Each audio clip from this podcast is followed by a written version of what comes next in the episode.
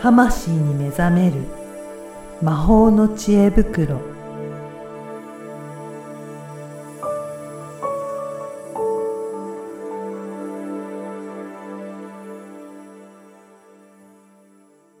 こんにちは、小ラボの岡田です。こんにちはリアルスピリチュアリスト橋本由美ですゆみさん、今回もよろしくお願いします。よろしくお願いしますあの、実は一周飛んじゃいましたね。飛んじゃいました 宇宙にちょっと宇宙に出てきたんで もうこの間何があったかはぜひ今日聞きたいなと思うんですけど、はいはい。あれですよ癒しフェア行ってきたんですよ、 おーね今、今年はリアルで、あの、しっかりと開催されたんですかね。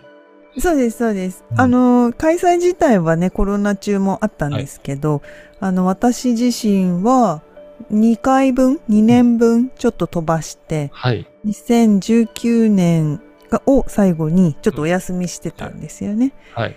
で、そこから、あの、ブースの大きさも倍になりまして、あの、リーダーさんも倍の数おう座ってですね。じゃあ前よりもちょっと大きくなったって感じですか。そうなんですよ。おーで、会場自体はうん前に比べたらかなり、まあ、コロナの影響もあってか、かなりこう縮小されていて はい。あのこじこじんまりって大きいんですけうどん、ねそ、うですよね。うんあの昔一番最初2015年ぐらいから出てるのではい。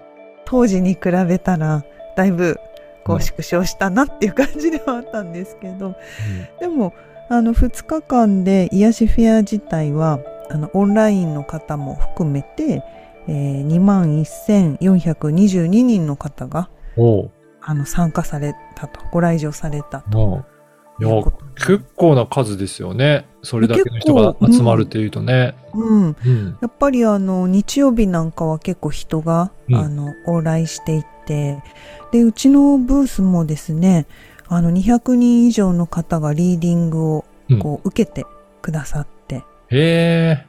うん、じゃあ、かなりの盛況で。そうですね。かなり大盛況で、うんあの、アカシックおみくじっていうのをね、今回、はあの前、前、うん2019年に作ったら好評だったので、うんまあ、今回も作ったんですよ。はい。うん、40種類ぐらいあるんです。ええ、はい。うん。で、それをこう配ったら、もうなんだろう、私配ってる時に、うん9割ぐらいの人から、うんまあ、その場でみんな開けてくれるんですよね。はい。あ、当たってる って。言って。うんははっっていう、するんですよ、みんな。い。ええ、すごいですね。うん。結構、あの、終わった後に私うんも一枚引こうって言っうんて、引いたら、あ、本当に当たってるって。ええ、すごいおみくじ。うん。そう、もう当たるようにね、みんなで作ってるのでね。へえ。あとはあれですかね。あの、登壇もされて。あ、うんはい。。はい。あの、アカシックリーディングについて30分のうん講演をもうさせていただいおて、うーん。で、お席がね、あの、会場の中に50席用意されているんですけど、あの、それが満席で、おーあの、周りに立って見てる方もいらっしゃって。た立ち見も出るぐそうらい。そうそうそうそう。いっぱい来ていただいたんですうね。ん。まあ、ちょっと喋ってるから数はね、 はい数えてないんですけど、まあ、6、70人ぐらいは多分、うん。まあ、60人以上はいたのかな。はうい。ん。いらっしゃって、本当にありがたいことに、うん皆さんに、あの、聞いていただきました。うん結構じゃあそこの30分のお時間の中でいろいろなお話されたんですかそうですね。うんあの、アカシックってなん、なんぞやっていうのと、まあ、他のリーディングとの違いと、うんうん。あとはお家に帰った時にセルフでや、やってもらえるような、はい。あの、方法、前世の読みか見方と、あと、まあ、アドバイスを受け取るっていうやり方。うん。で、最後は、あの、誘導、アカシックの領域に皆さんを誘導しながら、うんあーリーディングしやすい波動の伝授っていうのをですね、うんやりまして。 おうで、一応あの、これ、受講生の人がですね、すごい親切にも動画に撮ってくれていて、ええ、そうなんですか。はい。はい、あの、私の YouTube にちょっと、あの、編集してうん、アップしてあるので、はい。うん、ちょっと音はどうしてもね、あの、カメラで撮ってるので、こう、加工して少し抑えてはいるんですけど、まあちょっと聞き取りにくいところはあるかもしれないんですが、はい。まあよかったら YouTube 見てもらえればなと。ねぜひね、チェックしていただいて、その時の様子を聞いてみたいなって、見てみたいなっていう方、チェックいただければと思いますね。うはいんうん。うんで、そこでもなんか話しきれなかったようなこともやっぱりあるんですか ね。はい。あるんですよ。結構、結構削除して。ああ、そうなんですか。そう、あらかじめね、やっぱりほら何話すかって書いていって、でも一応練習でね、うん喋ってみて、これ30分以内に終わるかなって、 はい おこれちょっとやばいってなって、いろいろ削除した話があるんですけど、おうまあ、今日 その話の中で、うん。こう、あの、まあ、アカシックリーディングの特徴の一つでもあるのが、はい。えー地球外の転生、まあ、他の星に転生した、えー情報が知れるとか、うん。転生回数がわかるとか、まあ、そういうところが結構アカシックの特徴じゃないかなと思うんで、まあ、その地球の前に他の星にいたりするスターシードって呼ばれている、まあ、ここの話をちょっとしようかなと。おうそうなんですね。うんこれ、そういった他の星にいたっていう人って結構いるんですかあのほとんどみんあなほとんそうどで。すおおそうなんですね。そうなんですよ。で、これは、あの、まあ、ちょっと言おうと思って言わなかったっていうところの一つなんですけど、あの、地球に来る前に、いはいろんな星に転生をして、はいい、ろんな体験を重ねて、こう、や、やっとというか、それで最終的というか、うん。そういう体験の後に地球に来てるんですね、みんな。へえ。じゃあ結構いろいろところを巡ってきてる人がもうほとんどっていうことなんですね。そうです、そうです。うん。なので、あの、ほとんどの人が、まあ、さスターシードうん。うん。で、まあ、このスターシードっていうのがね、あの、ニューエイジの思想から来てるわけなんですけど、まあ、このスターシード、あるいはスターピープルっていうのがうん地球外にルーツがあって、うん。まあ、今この地球で人間として生まれてきた人のことをそのように呼ばれているんですね。はい。で、まあ、あの、先ほど言ったように他のルーツが、地球外のルーツが、経験がある人たちなので、こう、他の宇宙存在からすると、うんかなり地球に来てるっていうのは、ハイスペックなお存お。在であるっていうことなんですね。そうなんですね。じゃあうん結構地球は特別な感じでもあるんですかでそうなんですよ。かなり特別な場所とう。いうか、珍しい場所というか、はい。うん、そういう、うーまあ、場所なんですよね。じゃあ他の星でいろいろ経験した後、うん。やっとここに地球に来てるっていう人たちが今集まってるっていうことなんですかね。そうそうそうそう、また次のね、ステージに行く、そのイニシエーションというか、はい。あの、ほら、社会に出るときに、大学院まで行く人とうんうんう行んかない人みたいな、 まあ今の極端な話ですけど、はい。まね、大学まではまうあんそこそこみんな行くじゃないですか。はい。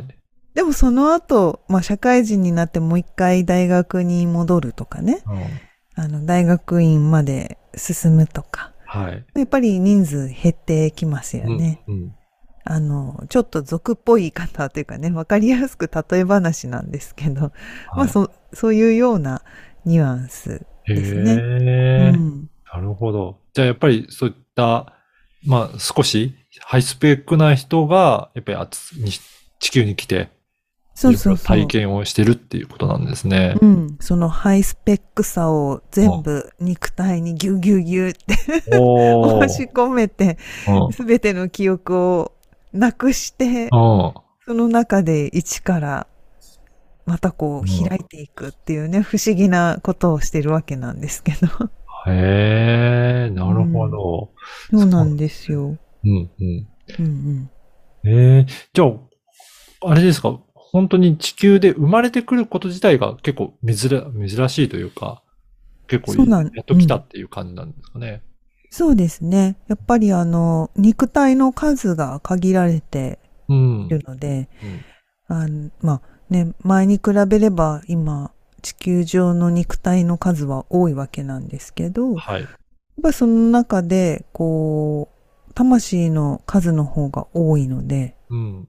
うん。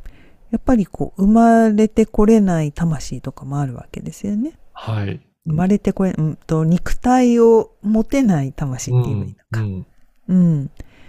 まあよくね、あの、生まれてくることが奇跡だって言われたりしますけど、うん本当にそういう意味でも奇跡だし、うん。あの、今はね、普通に誰もが安心して埋めるはい環境があるけれど、うん。大昔はやっぱりね、死ぬ勢いというか、そうですよね。うん。やっぱそういう出産って結構大変だったもので、だし、まあ、神聖なものでもあったっていうので、やっぱりこう、まあ、め、うん、希少なものですようね。ん。う。うんん。なるほど。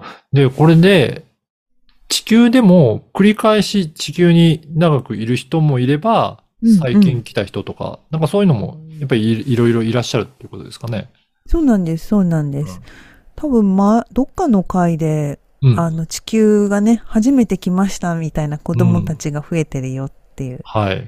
話があったかなと思うんですけど、あのーまあ、ちょっと子供の話を脇に置いて、うん結構その、うーん、マスターシードはみんなそうだよって言ったけれど、うん。その中でも、その転生回数だったり、はい。あと、影響される星によったり、うん。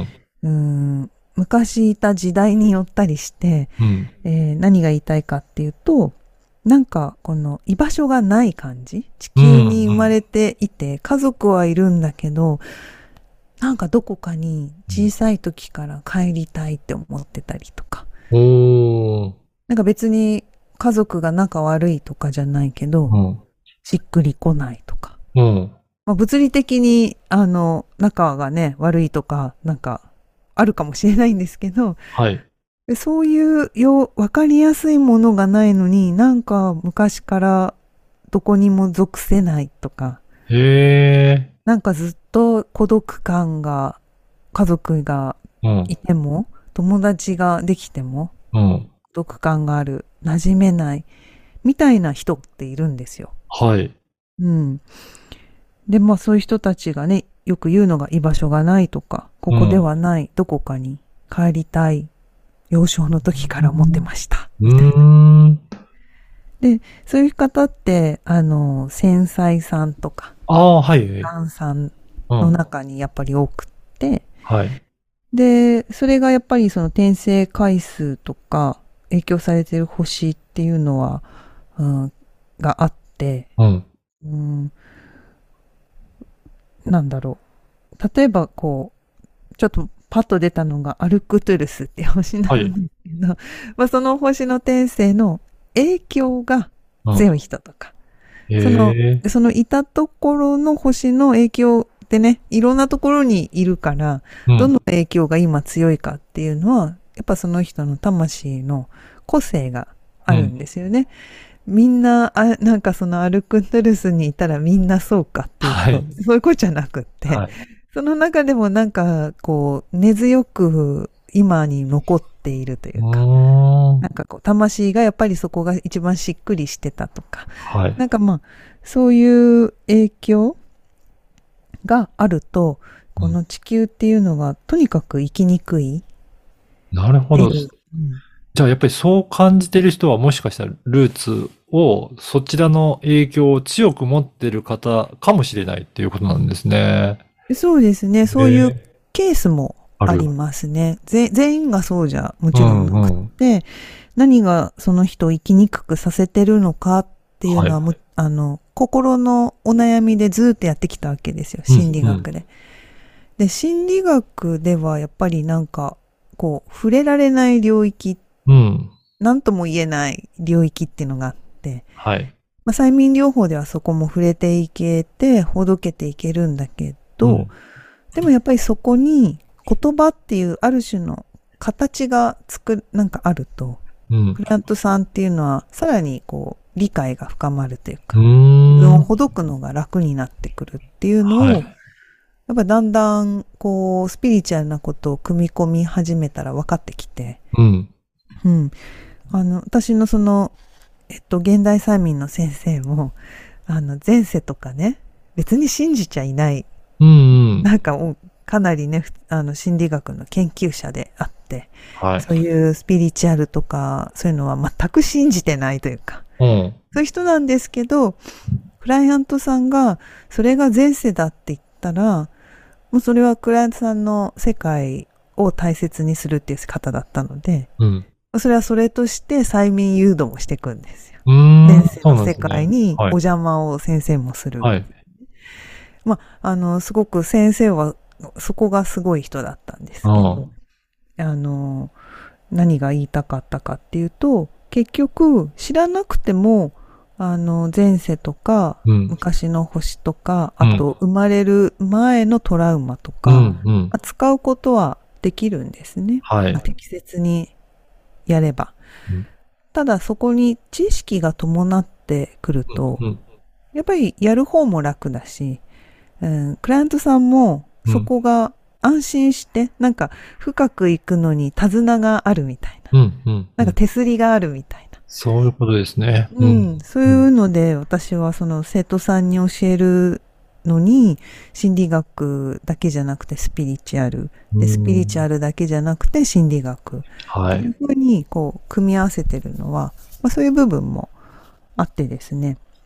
うん。うん。あの、やっぱりそういうふうにしていろいろ知っておくことによって、まあうん自分のルーツとかそういったところを分かると、まあ、い深くいくときに、まあ、助けになるよっていうことですかね。そうですね。うんなんかもう、あの、もうどうしようもないような、あうの、理屈を超えた何かうん怖いとか、理屈を超えて寂しいとか、そういうなんかあるんですよ。みんな。こう体が覚えてるのか、魂の記憶なのか、うん。わからないんですけど、そのわからないから見に行くんだけど、うん。うん。うん。何がそうさせているのかっていうのをアカシックだったり、アカシックだと情報でしか伝えないけど、えー催眠療法、ヒプノをこうやっていくと、その人が腑に落ちて、うあの体験というか見に行けるっていうか、ん。そういうところがね、ちょっと違いがあるんですけどね。おー、なるほど。いや、ちょっと今日の話も、もともと、まあ、癒しフェアで話そうと思ったけど、なかなか伝えてなかった話をいろいろ聞かせていただ いて、ぜひ合わせて聞いていただけるといいなと思いますので。はいそうですね。あとはもう一個おまけで言うと、まあ、さっき言ったみたいに、あの、高次元とうん、とはいえ、地球人っていうのはハイスペックなうん。人たちなので、大元はね、忘れているけど、みんな。あの、たまにその、高次元詐欺っていう存在がいてですね。おー、何ですかそれ。はい。あの、その、なんか、なんていうのかな。肉体がない存在って肉体、その体験したいわけなんですよね。地球の体験をしたい。でも肉体に入れない。うん。